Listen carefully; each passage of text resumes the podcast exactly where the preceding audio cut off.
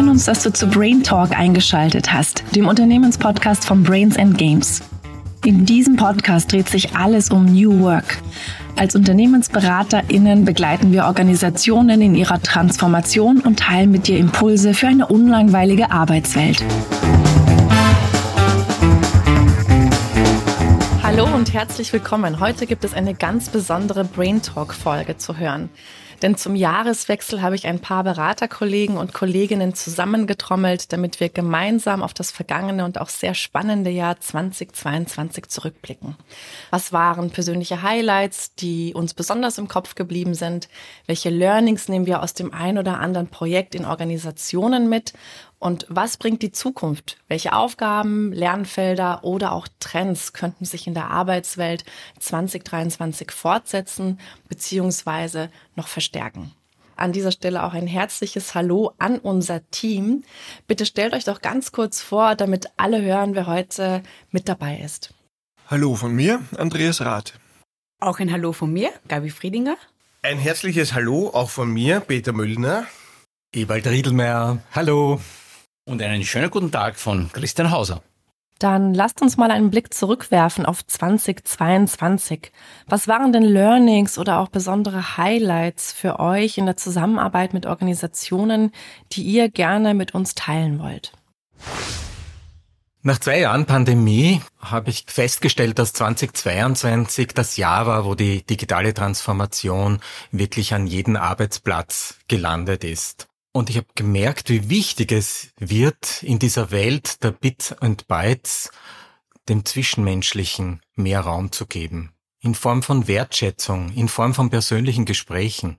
Und ein besonderes Highlight in meiner Beratungstätigkeit waren dabei die Auswertungsgesprächen zu unseren SAIS-Prozessprofilen, in denen es vordergründig um das Reflektieren von Stärken, von Potenzialen, Entwicklungsfeldern geht und das schöne Erlebnis, das ich in den vielen Gesprächen hatte, war die Auseinandersetzung mit der eigenen Lebensgeschichte, die einen zu dem gemacht hat, zu dem man heute geworden ist, was von dem wertvoll ist und bewahrenswert ist und wo Ideen und Anregungen sind für einen Neuaufbruch, um Dinge zu entwickeln, zu entfalten und zu gestalten. Letztes Jahr gab es sicher einige Highlights, unter anderem Achtsamkeitsübungen, Wahrnehmungsübungen auf der RAX mit einem Management-Team. Was mir aber besonders in Erinnerung ist, ist eine Großgruppe, die wir hatten im Herbst mit knapp 90 Personen und es ging um einen Kickoff für einen mehrjährigen Personalentwicklungsprozess. Das Ziel war, dass die Leute sich beschäftigen mit den inhaltlichen Elementen des Weiterbildungsprogrammes, aber auch mit dem Thema Lernen sich beschäftigen.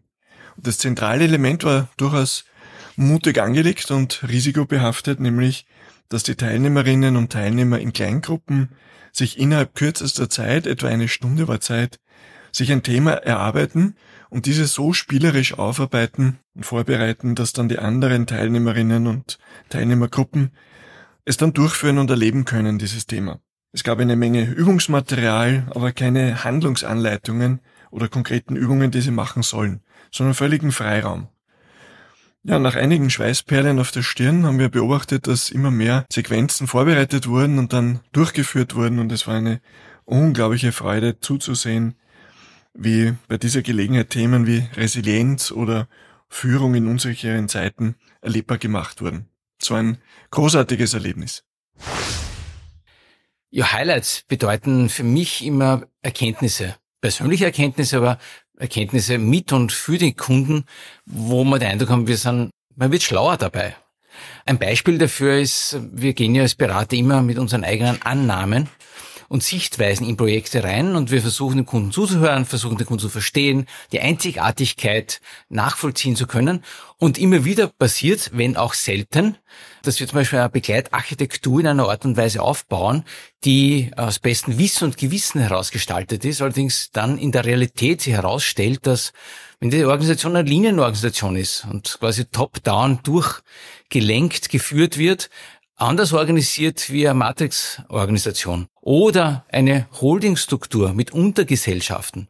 Also Mehrheiten, die wir irgendwo vermuten, Entscheider, Entscheiderinnen, die wir vermuten, gar nicht da sind. Und wir sie erst suchen müssen. Und dort nochmal an den Start nach dieser Erkenntnis zurückzugehen, eine Begleitarchitektur nochmal neu aufzusetzen, mit dem Kunden dort in einen Austausch zu gehen und zu sagen, jetzt sind wir richtiger, jetzt sind wir passgenauer, jetzt haben wir die passendere Lösung für die jeweilige Situation, ist für mich immer ein Highlight, weil Erkenntnis. Das waren schon viele unterschiedliche Einblicke von 2022. Und das neue Jahr 2023 hat ja auch gerade erst begonnen. Da stellt sich natürlich die Frage, vor welchen bekannten oder auch neuen Herausforderungen oder auch Lernfeldern könnte denn eurer Meinung nach die neue Arbeitswelt stehen? Also was kann dann auch in der Beratung von Organisationen auf uns zukommen? Ja, ich möchte gerne an meinen Kollegen Ewald anschließen, der schon bei den Learnings aus 2022 das Thema der Zusammenarbeit und der Beziehungsaspekte äh, angesprochen hat. Ich glaube, und das ist das, was ich sehe, ist auch für das Jahr 2023 gibt es eine große Herausforderung.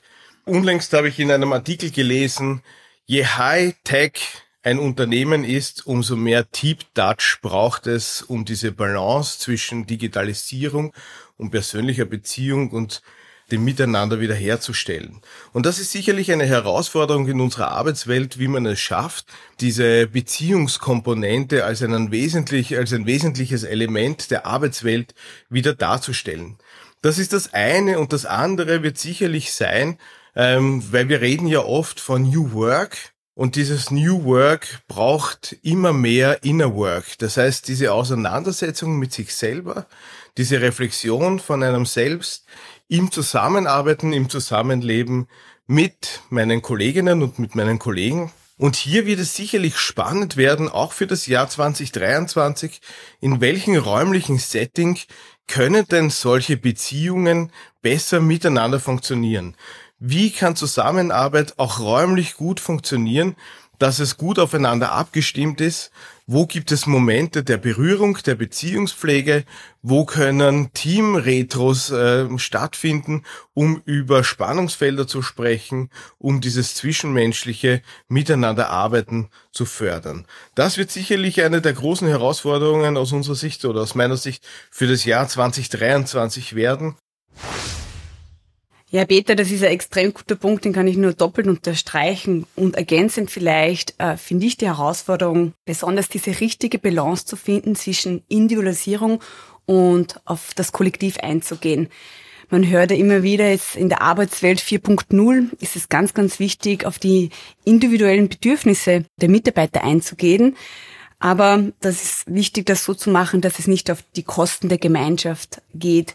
Deshalb finde ich, eine der Herausforderungen wird sein, passende Lösungen zu finden, um die richtige Balance zu haben, um auf die individuellen Bedürfnisse einzugehen einerseits, aber auch das Kollektiv, das Team zu stärken. Wenn wir auf die Anforderungen unserer Kunden und Kundinnen schauen in den Organisationen, dann werden die ja oft mit Klammerbegriffen betitelt, wie jetzt müssen wir alle New Work machen, jetzt müssen wir alle agiler werden. Und wir als Berater versuchen dann immer vorsichtig dahinter zu schauen, um welche Bedarfe oder Bedürfnisse in den Organisationen es wirklich geht. Ich denke, wenn wir in den nächsten, auf unser Jahr 2023 jetzt schauen, werden auf uns ganz besondere Herausforderungen zukommen das Thema des Sinns. Mitarbeitende, die sich den Zusammenhang zwischen dem persönlichen Sinn und dem organisationalen Sinn stellen, werden, ist meine, meine Beobachtung, immer stärker. Wenn man in Richtung der SDGs, der Sustainable Development Goals schaut, kommen uns bei den Kunden viel verstärkt äh, Themen unter wie Maßnahmen zum Klimaschutz, das Thema der Geschlechtergleichheit oder das Thema der menschenwürdigen Arbeit und unter Anführungszeichen Wirtschaftswachstum. Das heißt, wir als Berater und Beraterinnen sind viel stärker auch gefordert, um dort zielorientiert zu begleiten. Die Unternehmen und Organisationen selber geben sich sinnorientiertere Ziele oder begleitende Ziele dabei und wir als Berater und Beraterinnen müssen darauf nicht nur Rücksicht nehmen, sondern wir müssen auch unseren Fokus daran adaptieren und einstellen. Ich glaube, da werden wir nicht herumkommen und gleichzeitig sehe ich das als auch als für mich als Berater in meiner Sinnökonomie als äh, positive Challenge für unser Jahr 2023 an. Noch ein anderer Aspekt, welche Herausforderungen nächstes Jahr anstehen bei den Organisationen, ist der Arbeitskräftemangel, der sich quer durch alle Branchen zieht und zu einer Konsequenz führt aus meiner Sicht, nämlich dass die Unternehmenskultur optimiert werden muss, dass etwas getan werden muss, damit die Mitarbeiterinnen und Mitarbeiter, die bereits im Unternehmen sind, auch dort bleiben, um den Begriff Mitarbeiterbindung äh, noch einmal hineinzuspielen. Darum wird es auch nächstes Jahr sicher sehr stark gehen, zusätzlich zu den ganzen Themen wie Homeoffice und Spielregelneugestaltung. Ja, zusammenfassend vielleicht zu all dem, was meine Kolleginnen und meine Kollegen bisher gesagt haben, wohin die Reise geht. Mir ist der Begriff digitale Resilienz über den Weg gelaufen. Gemeint ist damit digitale Anpassungsfähigkeiten, die Unternehmen entwickeln, um sich auf Krisen gut einstellen zu können. Darüber hinaus aber auch eine gewisse digitale Souveränität, um Innovation zu ermöglichen. Ich möchte den Begriff noch ein bisschen weiter fassen. Digitale Resilienz bedeutet auch nicht nur die, die Art und Weise, wie wir miteinander in Beziehung treten, ob die technischen Möglichkeiten vorhanden sind, ob wir alle Apps haben, die uns dabei unterstützen, gut zusammenzuarbeiten, sondern auch, wie es mir selber geht in diesem Spannungsfeld der Digitalisierung, wie kann ich gut für mich selber sorgen, damit ich in dieser neuen Arbeitswelt, in diesen neuen Rahmenbedingungen gut zur Ruhe und zu einer Sicherheit finden kann. Danke für eure Impulse, was uns 2023 noch alles erwarten kann. Das klingt nach einem sehr abwechslungsreichen Jahr. Ganz nach dem Motto Neues Jahr, neues Glück. Angenommen, ihr habt freie Wahl, noch mehr spannende Projekte im neuen Jahr zu begleiten. Was würde euch denn ganz persönlich in der Rolle als Organisationsberater, Organisationsberaterin aktuell reizen? Lieber Christian, welches Projekt würdest du dir denn wünschen für 2023? Wofür brennst du? Also mich würden natürlich gleich mehrere Projekte reizen. Ich möchte mal drei ganz kurz hervorheben. Nummer eins, mein Herzensthema Objectives and Key Results.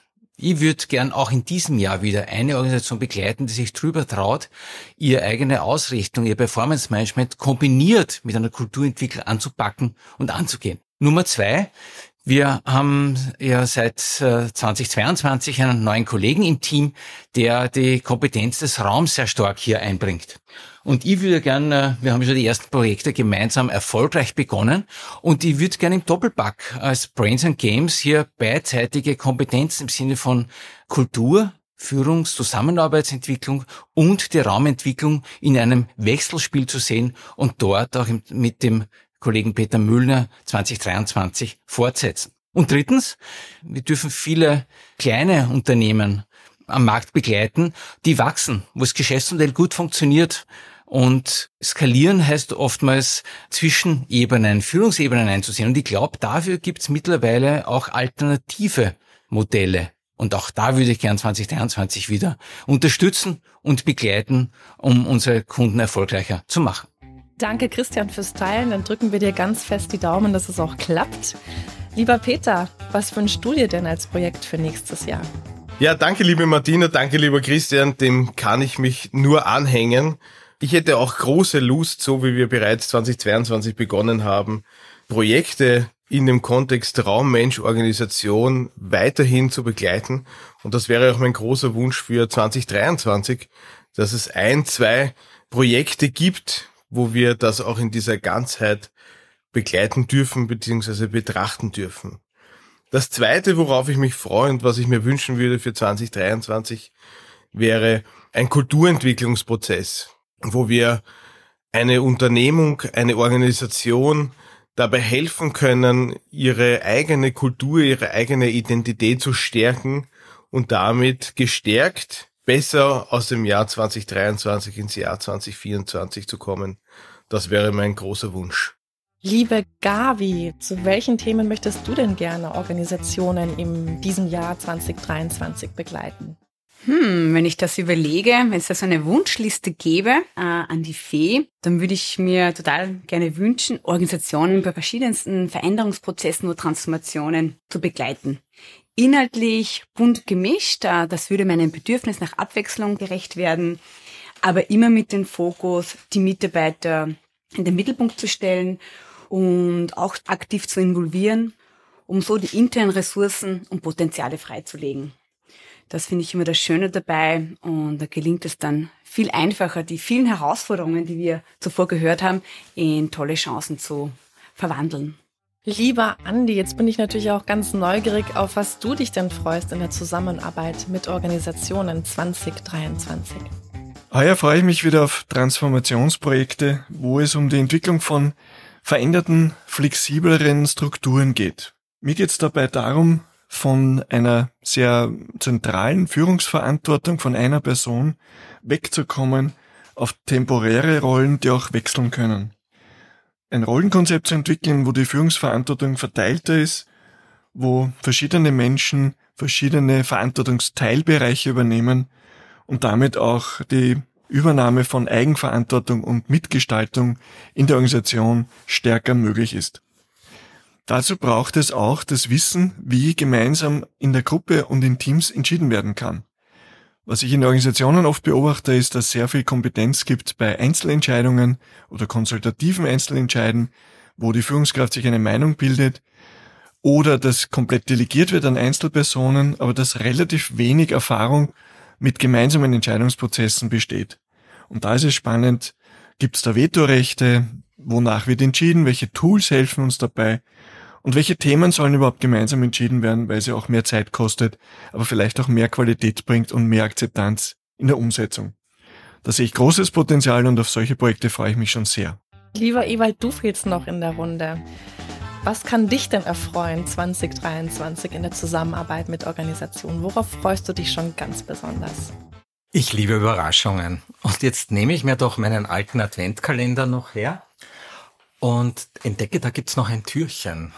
Da steht 2023 drauf. Ich werde das jetzt einmal ganz vorsichtig öffnen. Mhm. Da ist eine Malpalette drinnen, viele verschiedene Farben. Das inspiriert mich. Das inspiriert mich, neue Entwicklungsprogramme zu kreieren.